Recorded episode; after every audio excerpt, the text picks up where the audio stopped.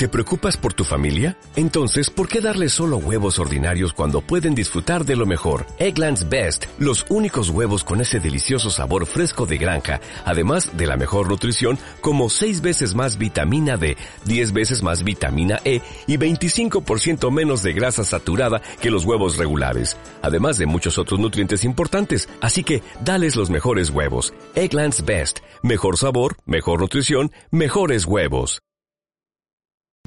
Muy buenas, ¿qué tal? Soy Raúl, un murciano encabronado.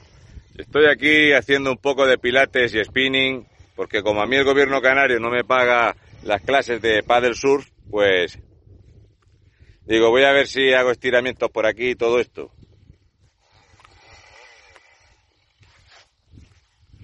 La cosa es que no podemos ir mejor. En España un millón de autónomos han dado quiebra. No pasa nada, si quiebras con resiliencia, transversalidad y demás, pues bienvenido sea. Oye, que además de esto hemos pensado subir las cuotas a los otros autónomos. Perfecto, qué mejor para fomentar la destrucción de empleo que arruinar a autónomos y a los otros subir las cuotas. ¿Qué más habéis pensado? Pues también hemos pensado con total resiliencia y transversalidad que el plan de hundir Canarias se puede mejorar. ¿Y esto cómo es posible? Pues es muy sencillo.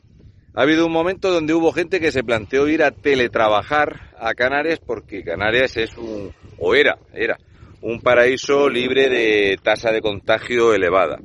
Ah, sí, pues entonces ya no va a valer el test de antígenos. Ahora hay que hacer PCR. ¿PCR? Sí, sí, ahora la PCR. ¿Y eso por qué? Pues porque verás, con la PCR la gente se va a gastar por lo menos 130 o 140 euros en hacérselo. Ojo, te tienen que dar cita tres días antes de coger el vuelo está, está bien. Pero es que si vienes desde Inglaterra, en Inglaterra te están cobrando hasta 400 libras por hacerte el dichoso PCR. Ya no vale el antígeno y todo esto. Bien, los que vienen en patera como ayer que llegaron a Tenerife 58 y 130, no, 55 y 133 a Gran Canaria. Estos que llegaron en pateras llevan PCR. No, estos no, pero estos los vamos a alojar en hoteles de puta madre y el, y el PCR lo pagamos los españoles pero los españoles que se lo paguen ellos. ¿De acuerdo? Ah, sí, sí, genial, esto que va a pasar. Sí, y además, mientras a los chavales se les prohíbe la práctica deportiva, pues a los ilegales les vamos a dar clases de baile y paddle surf. Claro, quieras que no, estás huyendo del hambre de la guerra, pues ponte a bailar y hacer paddle surf. Mientras tanto, pues organizamos fiestas y juergas con los amiguitos de la Cruz Roja que siempre están metidos en todas las salsas. Yo ya había empezado a llamarles la Cruz Marlasca, porque son el perejil de todas las salsas. Donde hay un escándalo o algo que de vergüenza, hay alguien de Cruz Roja metido. Será porque tienen vinculación con el Partido Socialista. Alguno de ellos, ex senador del Partido Socialista, que está de directivo en Cruz Roja, que se están hinchando, pero hinchando a ganar billetes. Luego, por si fuera poco esto, el gobierno de la resiliencia y la transversalidad está preocupado en poner una casilla en los DNIs para personas que no sepan de qué sexo son. O sea, imaginaros que esta administración pública que no funciona, no te dan cita para nada, la atención primaria es una escoria, lo que le están haciendo al desempleado, al jubilado, la atención eh, de más de 3.200.000 empleados públicos y funcionarios es una calamidad, en su inmensa mayoría no funciona nada, el país está atascado, aquí no se va a ningún sitio.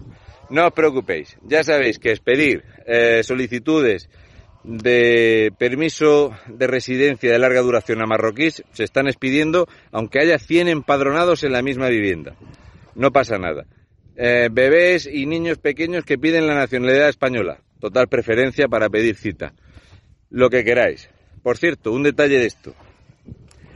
Que uno de mis mejores amigos le hayan detectado algo bastante grave y que para que le detecten esto bastante grave que tiene, haya tenido que empecinarse su esposa en llevarlo una y otra vez al servicio de urgencias para que le hicieran alguna prueba. Eh, todos los que estáis haciendo esta mierda, espero que algún día paguéis por esto que estáis haciendo, porque desde luego está habiendo una pérdida de calidad de atención y una detección tardía de enfermedades y de problemas graves de salud.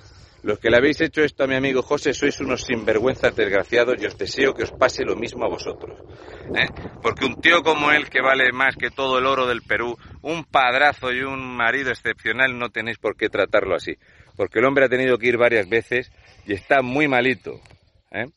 De esto ya hablaremos en otra ocasión porque es un tema privado y no quiero hablarlo aquí. Pero esto es una sinvergonzonería lo que estáis haciendo. Porque la cantidad de gente que está padeciendo este mismo desastre la atención en España sanitaria, ¿no éramos la mejor sanidad del mundo o no? Ah, no, es mentira.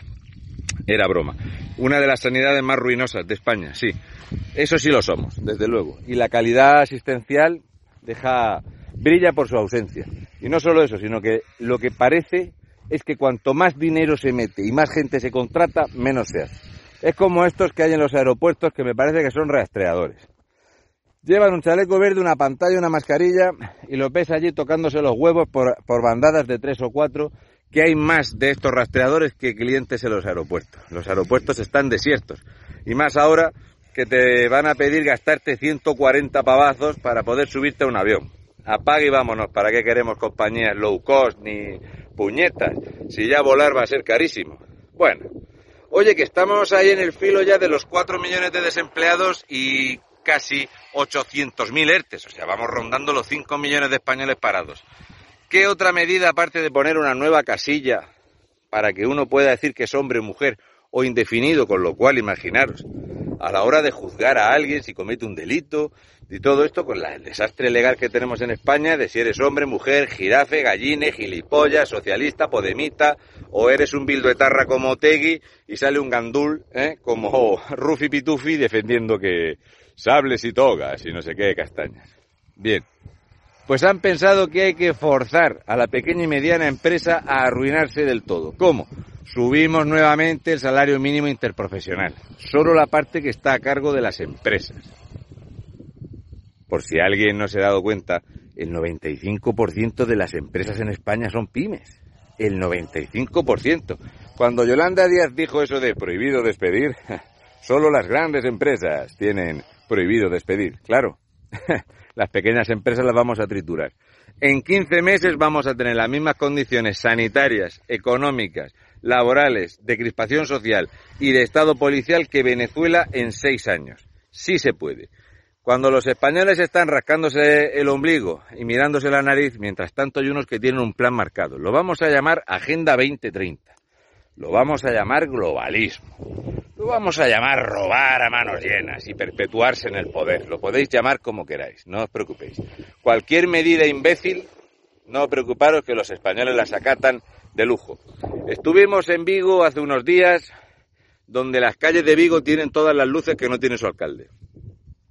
Entonces hay muchas luces, una cosa bárbara de luces con resiliencia, otras con transversalidad, ecológicas muy pocas, ¿vale? Y vas mirando y lo que hay son un montón de bajos vacíos, cerrados, se alquila y se traspasa. Quizás no había que poner tantas luces para que la gente no mirase los bajos y la gente desempleada. Habría que haber empleado ese dinero en otra cosa, pero no os preocupéis. Es del PSOE. Los del PSOE tienen carta blanca para hacer el chorras. Esto lo hace uno de Vox y apague vámonos. Está la cosa así. Así que esa subida del salario mínimo, el salario medio interprofesional o mínimo, pues eh, lo que va a llevar es a la absoluta destrucción y, ruina de todas estas empresas que ya están liadas con préstamos, que están en... Bueno, los ICO van a ser un, un desastre. El primer trimestre de este año va a ser una calamidad. Nada, resiliencia, transversalidad, ecosostenibilidad, lo que tú quieras. ¿Qué se va a hacer para solventar esto? Arruinar. ¿Por qué se tiene que hacer esto de arruinar las empresas? Porque cuanto antes se arruinen, el tejido industrial, cuanto antes los autónomos quiebren, cuanto antes seamos un país de dependientes, de hacer colas del hambre, antes se van a perpetuar en el poder. Antes. Pues que no lo estáis viendo. De verdad, en serio, ¿no lo estáis viendo? Cuando una empresa ya no puede asumir el coste os dije eh, públicamente los datos de una empresa, en este caso es una frutería. Una frutería que tiene seis empleados.